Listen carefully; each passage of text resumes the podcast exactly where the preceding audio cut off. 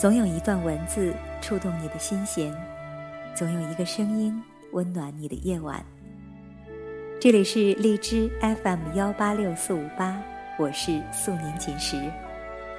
周一的节目《致初恋》播出以后，我收到了一位叫放风筝的小男孩的一封邮件，这是他说给初恋女友的一段话。小梁你好。二零一二年四月十五号，我第一次见到你，和你相处的时光那么的美好。你教会了我爱，让我感受到什么是被爱。教会我很多东西。当我说出那句话的时候，我心里真的很痛苦。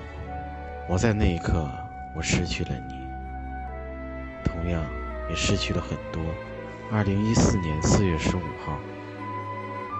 一切都归于了平静，所有的东西都结束了。原来的肯德基还是肯德基，原来的一切还是原来的原貌，可已经没有你了。真的是物是人非事事休，欲语泪先流。当知道你结婚的消息的时候，我心中有些许凄凉，又有些许高兴。但我愿意祝福你，祝你永远平安，永远健康。他说：“感谢你教会我许多东西，感谢你教会我如何去爱。其实，人生中最好的导师就是你曾经追过的他，只有他才会毫不留情地说出你所有的缺点和不足，而刚好，你也能听得进去。”今天要和你分享的文章来自摆渡人，感谢那些年你曾追过的女孩。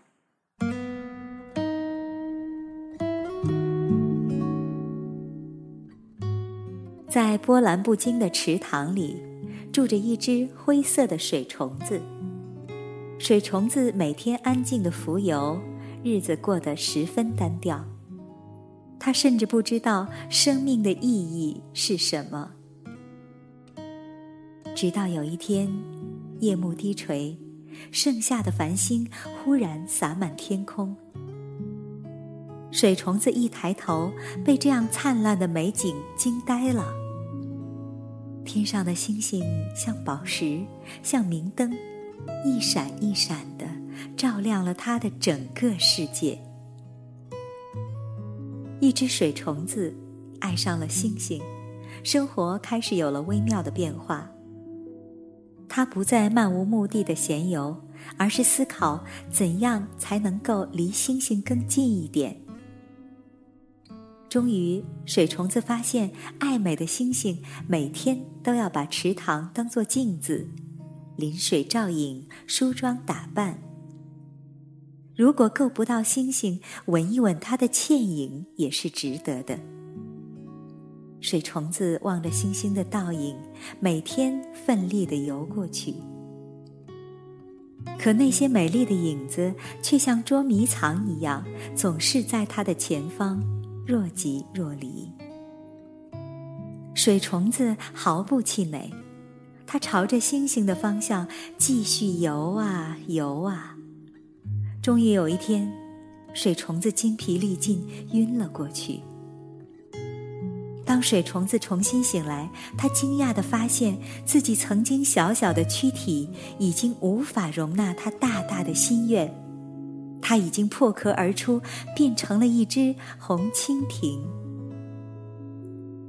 红蜻蜓飞在天空，它依然没能够到星星，但它总算离星星更近了一步，而且更重要的是，它已经不再是那只灰不溜秋的水虫子。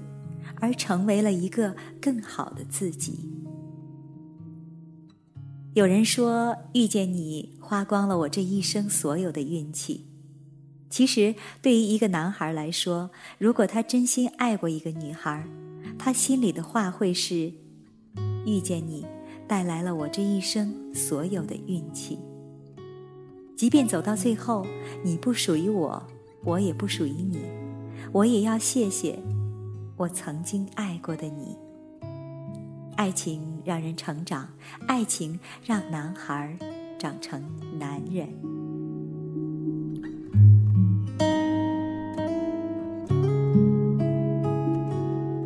在某中学的百年校庆上，作为嘉宾应邀出席的他，忽然看到一个风度翩翩的男子向自己走来。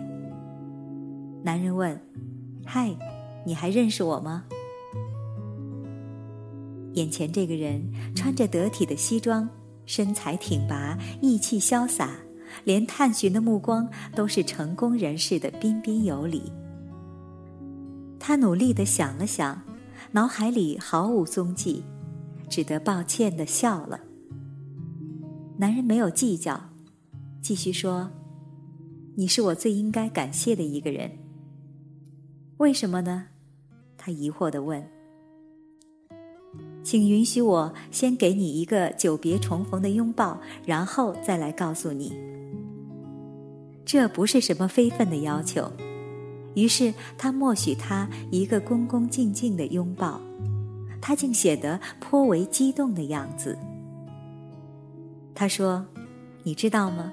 这些年有很多次，我站在镜子面前，用你的眼睛审视自己。”当我失意的时候，当我落魄的时候，当我不知道自己是否还能坚持下去的时候，我就站在镜子面前，把自己想象成你，然后去看镜子里的我。我想，要是我心爱的人看到我这副样子，该多么失望啊！我所想象的你，还是中学时候的样子。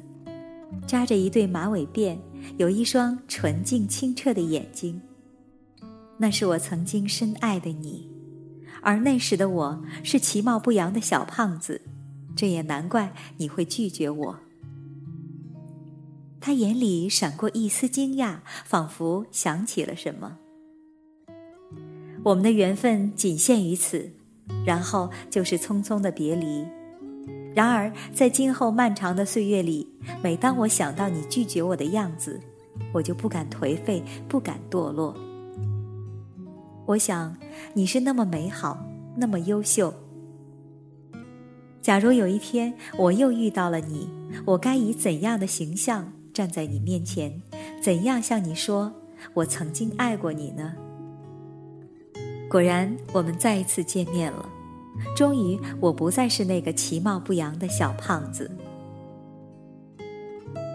他爱她是多么久远的事情，可爱情的力量在他的余生绵延千里，时时警醒着他。如果你不变得优秀，得到一份真爱都看起来那么的遥不可及。小法是我初中同学，非常聪明。犹如他非常调皮一样，每次教室前面只要有人罚站，就会有他的影子。这样的情况直到初三才有改观，这不得不提我的班主任。班主任戴了一副厚厚的眼镜，班里的同学都说那不是近视镜，而是显微镜，因为班里有一丝一毫的事情都能被他发现。这不，小法对文丽刚萌生了一点喜欢的念头，就被他发现了。对于小法喜欢文丽这事儿，我们都替小法捏一把汗。文丽是班花，在学校也能排前三甲，要相貌有相貌，要成绩有成绩，是老师心中的好学生，学校重点培养的苗子。曾无数次出现在校园的宣传栏里，当然这点小法也做到了。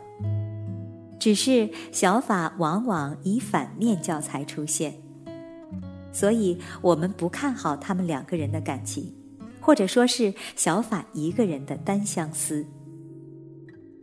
而事实也不出意外，小法连续表白三次都被拒绝了。第一次的理由是。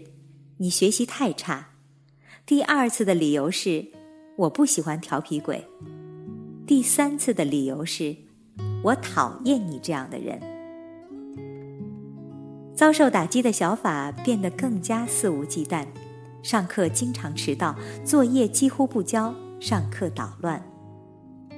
正当大家积极备战中考的时候，只有小法像是一个局外人。直到有一天，文丽找了班主任，要求把小法座位调到他的前面，并且文丽告诉小法，如果两人都能考上重点高中，就可以交往。于是，整个初三，那个经常旷课、迟到、捣乱的小法不见了。中考成绩单公布了，小法出人意料的考上了重点高中，文丽也出人意料的只考上了普通高中。他们最终还是没有在一起。前些日子，小法公司上市，我和他聊起这件事，问小法最想跟文丽说什么。小法说：“现在的我对他只有感激之情。”如果没有他，也许我早已混入社会了，也不会有今天这样的成就。男孩可以在一百个人面前极尽丢脸之事，还洋洋得意，只要其中没有他喜欢的女孩。男孩可以在篮下被盖一百次火锅，还觉得打篮球是件有趣的事儿，只要附近没有他喜欢的女孩。男孩可以因为成绩差劲、上课捣乱、跟老师对干，变成某种反其道而行的英雄，只要他没有坐在喜欢的女孩的前面。男孩，感谢那些年你曾经追过的女孩吧，他们让你在浑浑噩噩的岁月里没有忘记审视自己，在生命无尽的长河里没有自甘堕落、随波逐流。人生中最好的导师，就是你曾追过的女孩，因为只有他才会毫不留情地说出你所有的缺点和不足，而你刚好也能听进去。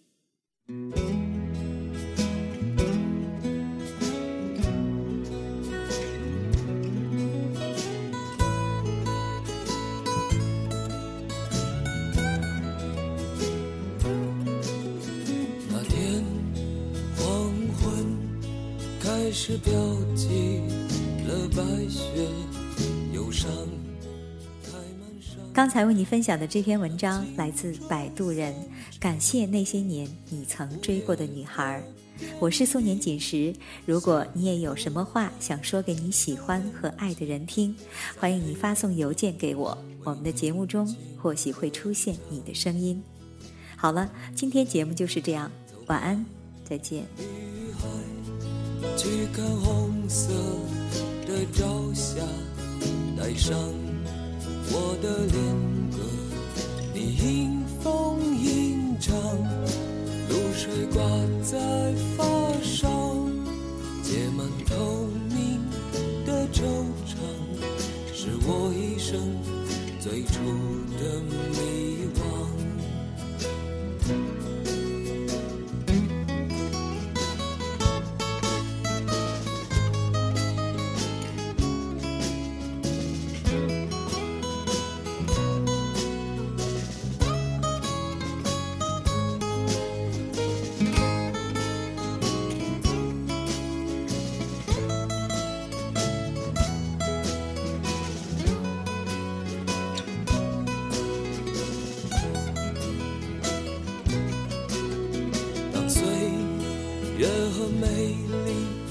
一场风尘中的叹息。你感伤的眼里，有旧时泪滴。相信爱的年纪，没能唱给你的歌曲，让我一生中常常追忆。相信爱的年纪，